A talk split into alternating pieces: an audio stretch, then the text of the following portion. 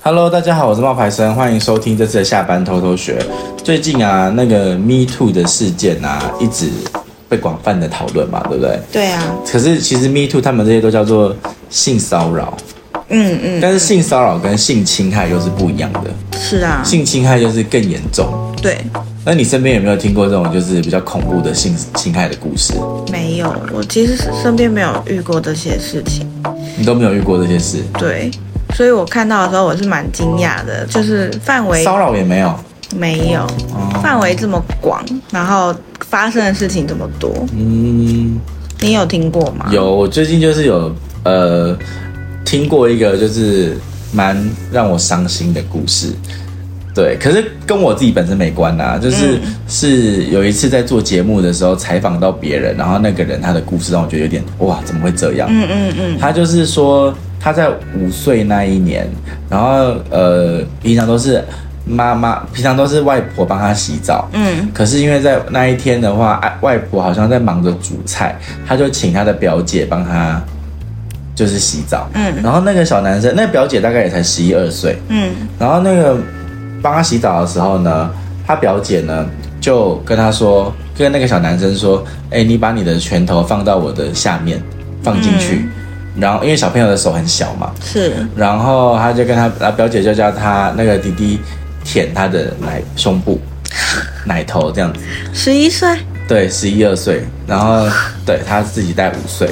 那后来他就觉得这好像宛如一场梦，他不知道是不是真的。嗯。他就跑去跟外婆讲。嗯。然后外婆就说：“啊，你你做梦啦，这不是这不是真的啦，这样子。嗯”但是呢，他说从那一天开始，他就看到表姐。逢年过节跟他的距离，永远是对角线，最远的距离。哦，就是他们以前可能会玩在一起，然后这这天之后就没有再靠近。对，然后他就他就说他觉得，呃，因为这样子的举动，让他更相信那一次不是他的做梦。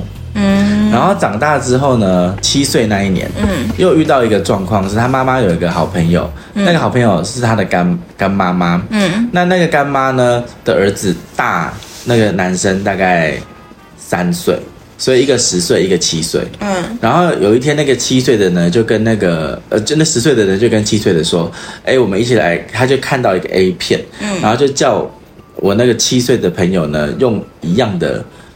方式，嗯，去就是玩游戏，嗯嗯，就是对。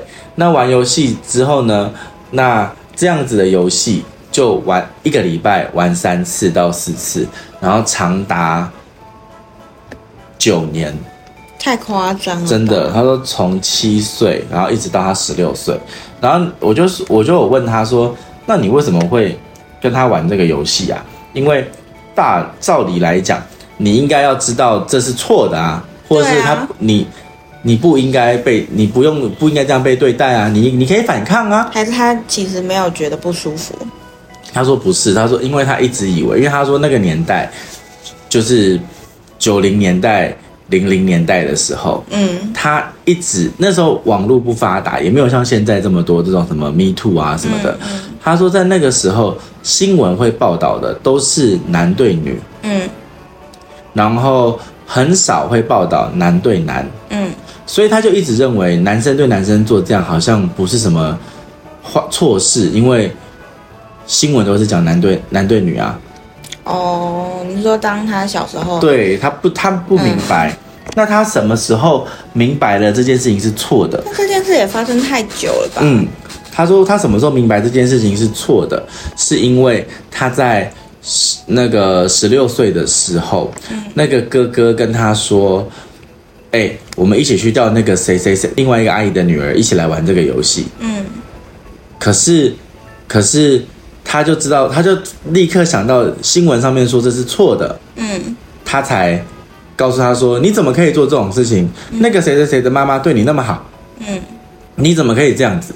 嗯，然后他这么说了以后呢？呃，我那个朋友从此以后就明白，原来他被做这件事情是错误的。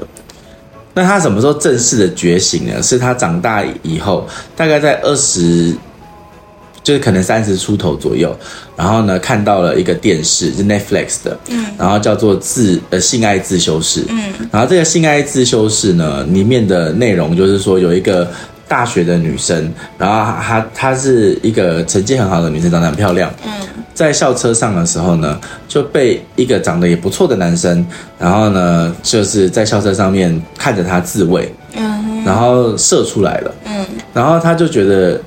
没什么，一开始她有点把她自己变成有点，这好像跟我无关。嗯，但她没有意测意识到自己被意淫了。嗯嗯，嗯。然后呢，她就跟她朋友讲，他朋友就很生气，带他去找警察，因为有那个证据，有有那个牛仔裤上面有他的那个被喷到，对喷到的精液，他就很生气，他就带他去那个看，看就是找警察，然后警察也就帮他就是。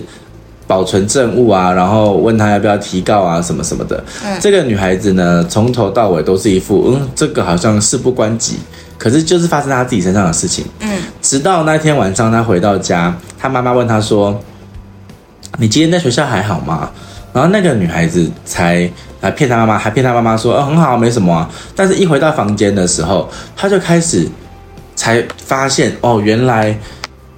她就很紧张，然后就是喘不过气，然后爆哭，然后她才在那个一刻，她才正式的感觉到说恐惧，嗯，然后对，那不敢自己一个人搭公车了。从此他就他就不太敢一个人自己就是坐公车，嗯、就有一个后遗症，嗯，然后我就问我那个朋友说，那你有什么后遗症吗？嗯，然后那朋友就说，他的后遗症就是他有。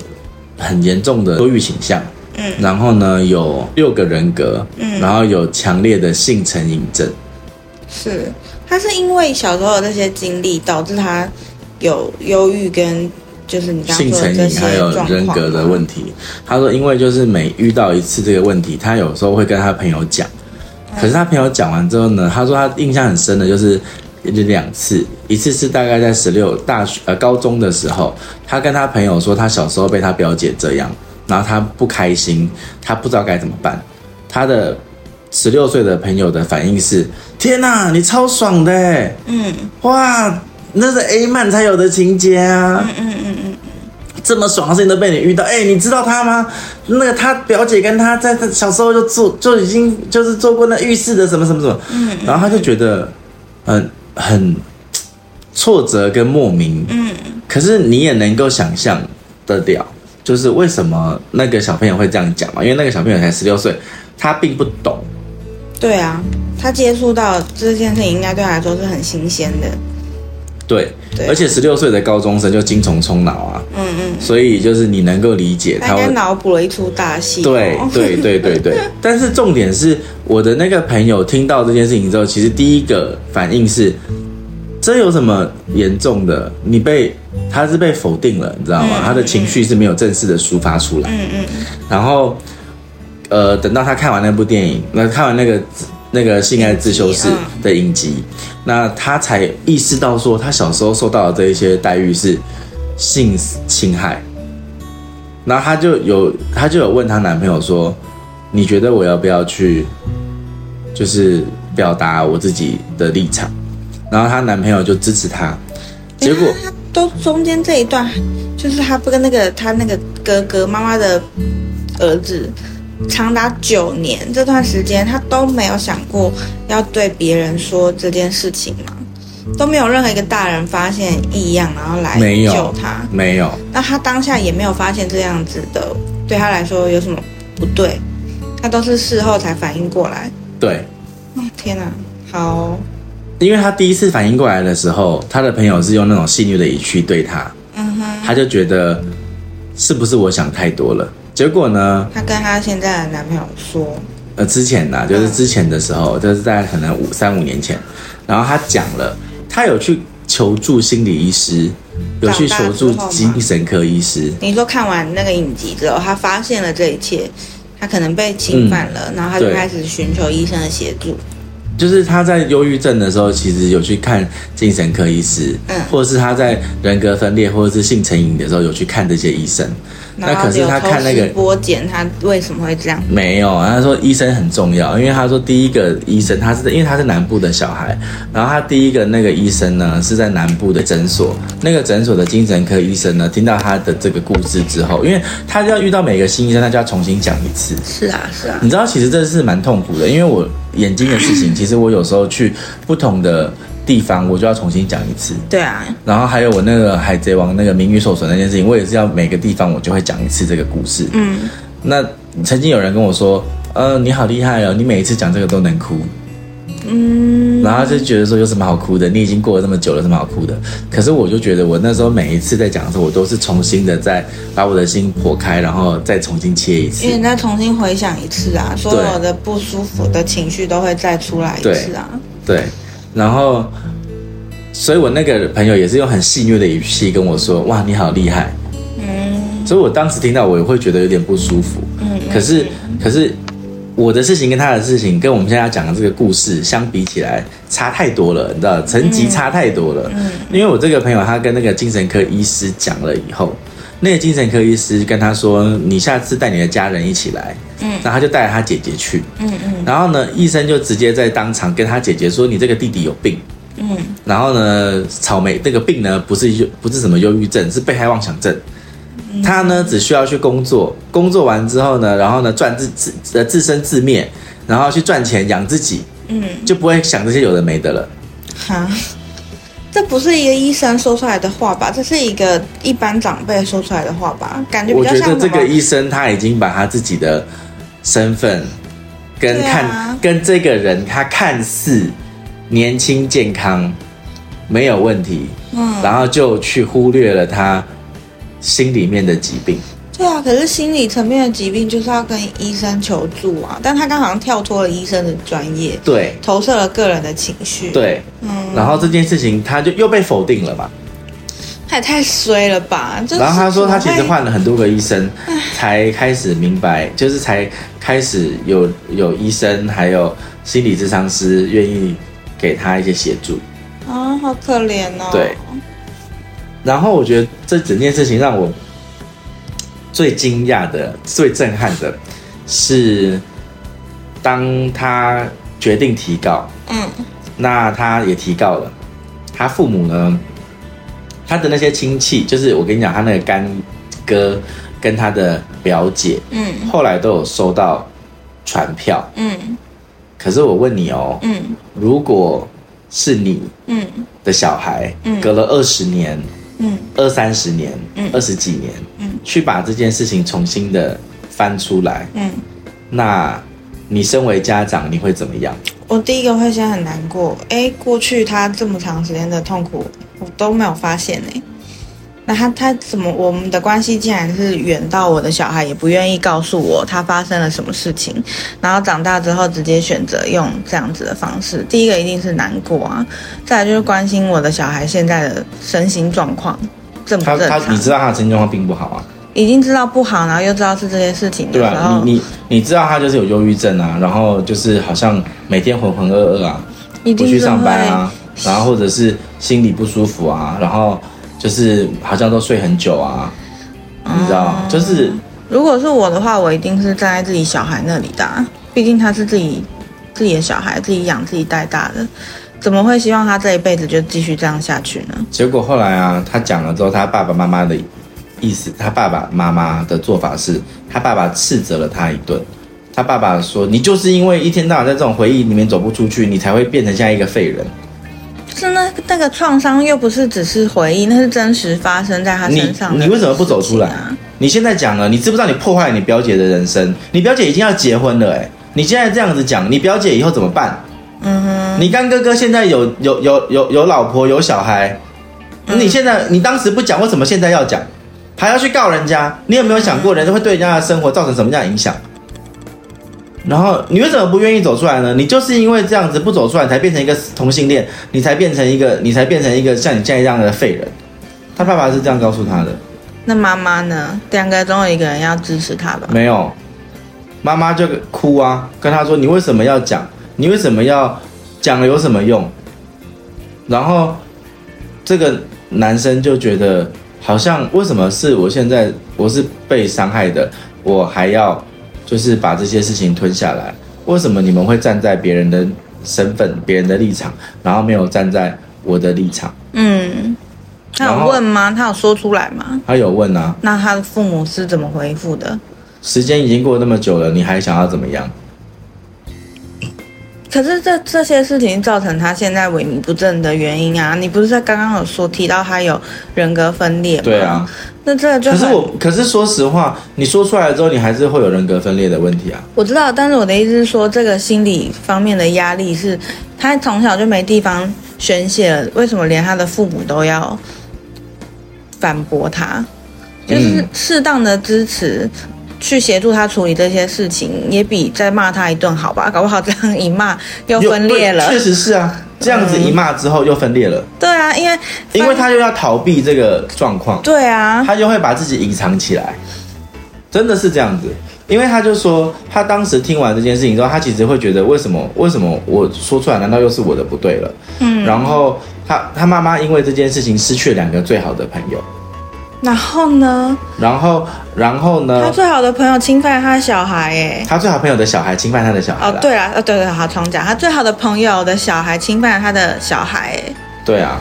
然后，可是因为这两个小孩子的人生发展的轨迹比较符合一般社会大众的期待，所以呢，所以他们会认为说是你自己不肯走出来，傻眼，被害者，然后还要接下来还要继续的被指责。诶，如果他今天生的是个女儿，他还会这样想吗？我觉得不管儿子女儿都会这样想吧。会吗？如果是女儿，真的已经有性侵的这件事情发生，还长达九年，一般的父母坐得住？我觉得他爸他爸爸的言论，是九年又过了二十，又九年又过了十几年呢。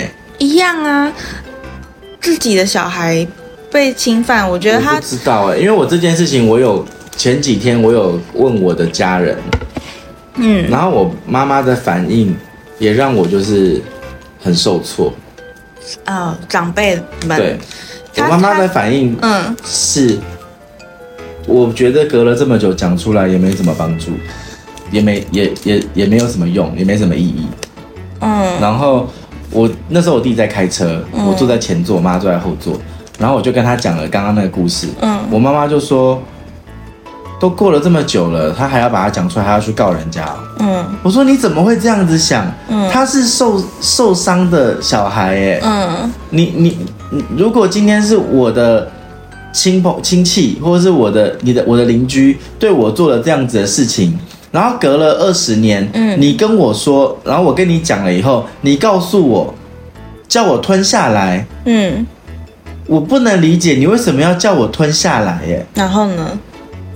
我妈说：“我只是觉得讲了并不是一个很好的解决方式，因为并没有一个证据，也没有一个对你的帮助不大。”我说：“他讲出来就是一个疗愈，他讲出来就是一个为自己讨公道的过程。什么叫做说他不讲，就他讲了没有什么帮助？嗯，有没有帮助不是你决定的吧？嗯，有没有帮助是那个要讲出来的人决定的啊？嗯嗯，然后只要他说出来，让他好受一点。”那就是帮助啊！他有理解吗？没有啊，是哦。你们这样子记，就是你你也阐述了这这你的想法之后，他还是没有理解。他就讲说，讲了以后又怎么样？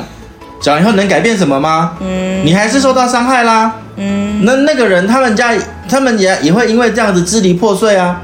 哦，我就说你为什么到现在还在想外人呢？嗯嗯。然后我妈就说，我只是觉得讲出来并不是一个。多么好的解决办法，可是他没有办法了啊！他又讲不出来要怎么解决，因为他没办法啦。他中间跟他找过医生，他跟他同才说过都不行。他最后跟他的父母讲了之后，父母反而爆气，那他能怎么样？他就只剩这个方法了啊！然后，然后你知道，我弟弟在现场听到，我弟弟也跟他们讲，我弟弟也觉得无法。因为你弟弟有小孩，你弟弟可能会有代入感。我弟弟也很生气，我弟弟就说：“这就是为什么我们小时候发生很多事情都不愿意跟你讲，还扯到这件事上面哦。”对，然后结果你知道我爸妈说什么？我妈妈说什么？你知道吗？难过没有，我妈说什么？你知道吗？啊！我妈回我一句，她说：“说你有看到之前那个黄子佼的事情？嗯，他扯说什么？因为他妈妈出轨，所以他手小时候有很多童年创伤。嗯，他说所有的人发生自己的错误的或者难过的事情的时候，就是把家人扯出来，就是把他从小受到的童年的创伤扯出来。嗯，所以他就开始带入说：“哦，哈，身为你妈，我去追求我的幸福又不对了，你知道，嗯、出轨然后被你看到，然后又不对了。嗯，那就是变成创伤了。”就是我妈妈她的立场是比较，我知道，就每个人看到的视角不一样啦。对，就是这些事情没有绝对的对跟错，但是可能在长辈的立场就是以和为贵，嗯，就是都过这么久了，家里的事情家里解决，就不要再往外这样子张扬，也不是什么多光彩的事情。对，也许我妈就觉得说，那黄子佼这样把他妈妈的事情说出来，会对事情有比较好的帮助跟解决吗？嗯，他的意思是这样。嗯嗯嗯。嗯，可是问题是，我觉得，我觉得他想要，我觉得我们后来啊，就是昨天呢、啊，你知道后来发生那个炎亚纶的那件事，就是炎亚纶的那件事情啊。嗯。他不是擅闯那个人的记者会，然后去道歉吗？对啊。强硬的要去道歉。是啊。然后道歉了之后呢，其实就就离开了。然后当场其实那个被道歉的那一个人，就是他。无法言语，然后六分钟，嗯，讲不出话，嗯嗯，然后，嗯，后来六分钟之后呢，炎亚呃炎亚纶离开了嘛，然后他就才继续的去阐述他的立场跟他想要表达的诉求，嗯，然后这个时候炎亚纶因为有一部分的媒体就跟炎亚纶走了，嗯，然后呢，炎亚纶就哭着说他没有强迫，嗯，是合意的，嗯嗯，然后呢，炎亚纶就说他也没有偷拍，嗯，然后炎亚纶呢就。媒体就跟着炎亚纶走了嘛，嗯，但是我那时候就，后来就有新闻报道说，炎亚纶那个时候是全妆到，嗯嗯，知道吗？是上好妆出席的，嗯嗯，所以是全副武装而来的，你知道吗？嗯、哭了妆也没花，嗯，然后就有人就是还有很多的粉丝站在他的立场，嗯、然后说炎亚纶直球面对很棒什么的，嗯、可是我看到的时候，我自己是蛮蛮难过的，嗯、因为我觉得。接不接受你的道歉，其实是那个受害者决定的。嗯嗯嗯。可是你在公开场合道歉，而且你没有事先讲好，嗯，你这是一种不尊重。嗯。然后你没有温度，也没有同理心，嗯，你只是想要去在公众面前表达你的歉意，嗯，可是你没有想到你这么做其实是对那个当事者是二次的伤害。嗯哼。就我怎么会有那么深的感触？就是我怎么会讲这件事情，是因为。就是我当年眼睛的那件事情的时候，嗯，我印象很深的事情是，我那时候还在住院。其实我发生事情的第二、第三天，我我那个医那个造成我眼睛出事的那个医生，嗯，就来到医院的，就来到那个长庚医院的那个现场，嗯，要不是不是长庚，就来到那一个呃三军总医院的那个现场，嗯，那时候我住院，他要来跟我道歉，嗯嗯嗯，表达他的关心，嗯。可是说真的，我那时候一只眼睛瞎掉，我那个脸你也看过那个照片，是很恐怖的。嗯，我根本不想见到他。嗯嗯，因为我觉得他就是把我变成这个样子的人。嗯嗯，所以我根本就不想见到他。所以我看到我看到炎亚纶，可是他来了，你知道吗？嗯，他来了。他来的时候身边有我的妈妈，嗯，有我的爸爸，嗯，然后有医院的人，嗯。然后有看护，嗯，有对方的那个医美诊所的人，嗯，他来的现场，然后他就很诚恳的道歉，就跟炎亚纶这是一样，很诚恳的道歉，嗯嗯嗯，那我能怎样？嗯，我在现场我能怎样？嗯，我就要跟他说，不会啦，不会啦，没事啦，没事啦，就可是就不是没事啊，但是我我我不晓得我要怎么样表达，我难道我说你给我滚？嗯。或者我不想见到你，嗯嗯嗯，就是懂你你懂我意思吗？就是我已经三十几岁了，这比那种当众求婚逼你说 yes 的还开难回答。对，就是我已经我其实已经懂得人情世故了，即便我那个时候很受伤，嗯、我也知道我应该要跟他说的事情是让他好过一点，因为他已经在表达他的歉意，但是我心里面不是这么想啊。对啊，而且你这是不可回复的伤害。对，所以我当时，所以我看到炎亚纶去那边道歉的时候，我我我很能理解，就是，是有跟那个男生有站在一个同理心。对，我觉得那个男生当下无不可无无法言语，然后飙泪，嗯，然后低头不想看到这个人，嗯嗯嗯嗯，我觉得我是能理解的。嗯嗯嗯，对，因为我已经就是准备好。你想想看，如果那时候我开记者会，那个医生跑过来跟我道歉，你应该也是崩溃痛哭哦。我会直接，我会直接骂他。我觉得不会，因为你那时候心还没有现在坚强。对，我觉得现在都是事后诸葛了，马后炮了。嗯嗯。然后，但是后来你知道，我把这件事情分享在我们的那个 FB 上面的时候，嗯，然后我写完了两句话，嗯，我就说，就是道歉的真正意义不在于你要不要道歉，而是在于被害者要不要愿不愿意接受。嗯，擅闯人家的记者会，想证明有担当有悔意，我只看到你的行为没有尊重他，还给他造成了二次伤害。嗯，我写完这个。一句话之后，就有立刻有人说爆料者也翻车了，嗯，然后就开始在讲爆料者什么跟人家就是那个骗人家钱，然后性交啊，五万五万四，结果只做了一次，本来要做六次什么的的这个事情，然后我就说这个爆料，这个跟爆料者有没有翻车无所谓，我在讨论的是炎亚纶去道歉的这件事，嗯嗯，然后呃，如果阿娇跟陈冠希当年这件事情，陈冠希。去阿娇的记者会道歉，你觉得阿娇能接受吗？嗯。可是为什么炎亚纶会这么做？因为他没有考虑到别人啊，他只考虑到他自己的形象啊。嗯。然后他要让舆论变成有两边的声音，不是只有一边的声音啊。我觉得他公关公司很厉害。可是我觉得他公关公司，他他这样，你看他第一个带着他，他没有让他在让对方在第一时间讲完他要讲的事情。打断，然后第二个，他去现场道歉，所以大家都看到他非常诚恳的道歉。第三个，他把媒体带走了一部分，对，所以基本上这个舆论也也也带走了，跟关注点其实已经不在原本的事情上面，对，而是新的事情了。然后看完这记者会之后，大家的感觉只会是，哦，那他们两个人当时是情侣关系，那这个就是情感纠纷呐，这不是情感纠纷，什么 Me Too 没什么关系啊，你知道，就是这一系列操作，最后会走向这个样子。然后就确实，你知道，后来就有人说是情感纠纷，我就说，可是我在讲的不是情感纠纷啊，我在讲的是道歉的这个行为啊。嗯，而且他就算道歉了又怎么样？他在人家十六岁的时候拍人家那个影片，不管有没有外流，台湾的法律就这就是错误的啊。嗯，因为我后来上网去查了一下，即使你你跟他。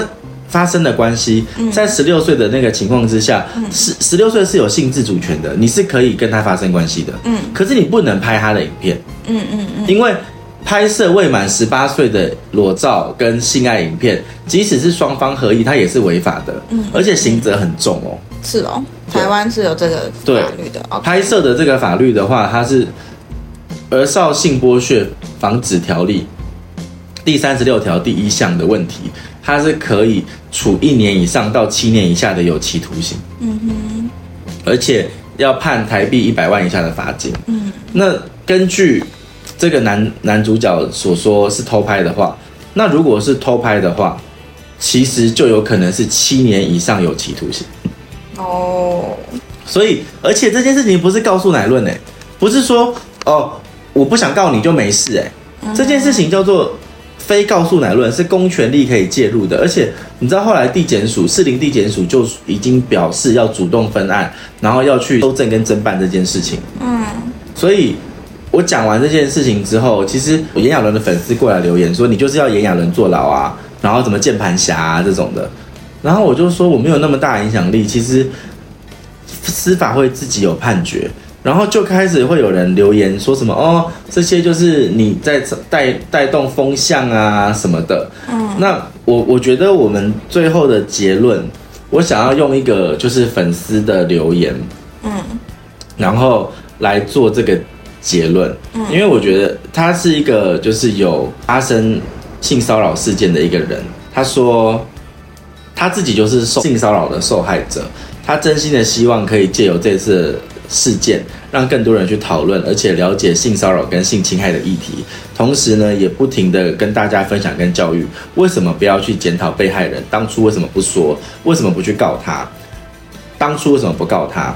因为你要去想，要活在这个世界，我们就要怎么去努力？他不希望的是大家继续纵容这些事情的发生。他说，从小到大的教育都没有好好的去教育他。然后告诉他什么叫做性骚扰跟性侵害，遇到了又应该怎么办，跟怎么求助，怎么样不被或是不怕别人说闲话。他说说他遇到了，他说不出口，很多时候，很多网友的话都很伤人，很都是二次或三次的伤害。如果你有女儿，多年以后她鼓起勇气告诉你，爸爸，我被性骚扰了，或性侵害了，你会冷冷的跟她说，你当时为什么不讲吗？